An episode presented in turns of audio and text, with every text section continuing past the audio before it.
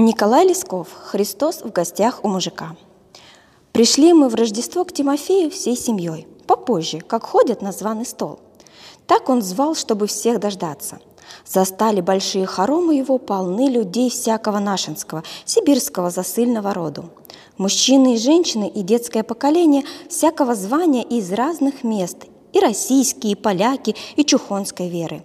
Тимофей собрал всех бедных поселенцев, которые еще с прибытия не оправились на своем хозяйстве. Столы большие, крыты скатертями и всем, чем надобно. Батрачки бегают, квасы и чаши с пирогами расставляют. А на дворе уже смеркалось, да и ждать больше было некого. Все послы домой возвратились, и гостям неоткуда больше быть. Потому что на дворе поднялась метель и вьюга, как светопредставление – Одного только гостя нет и нет, который всех дороже. Надо было уже и огни зажигать, да и за стол садиться, потому что совсем темно понадвинуло, и все мы ждем в сумраке при одном малом свете от лампад перед иконами.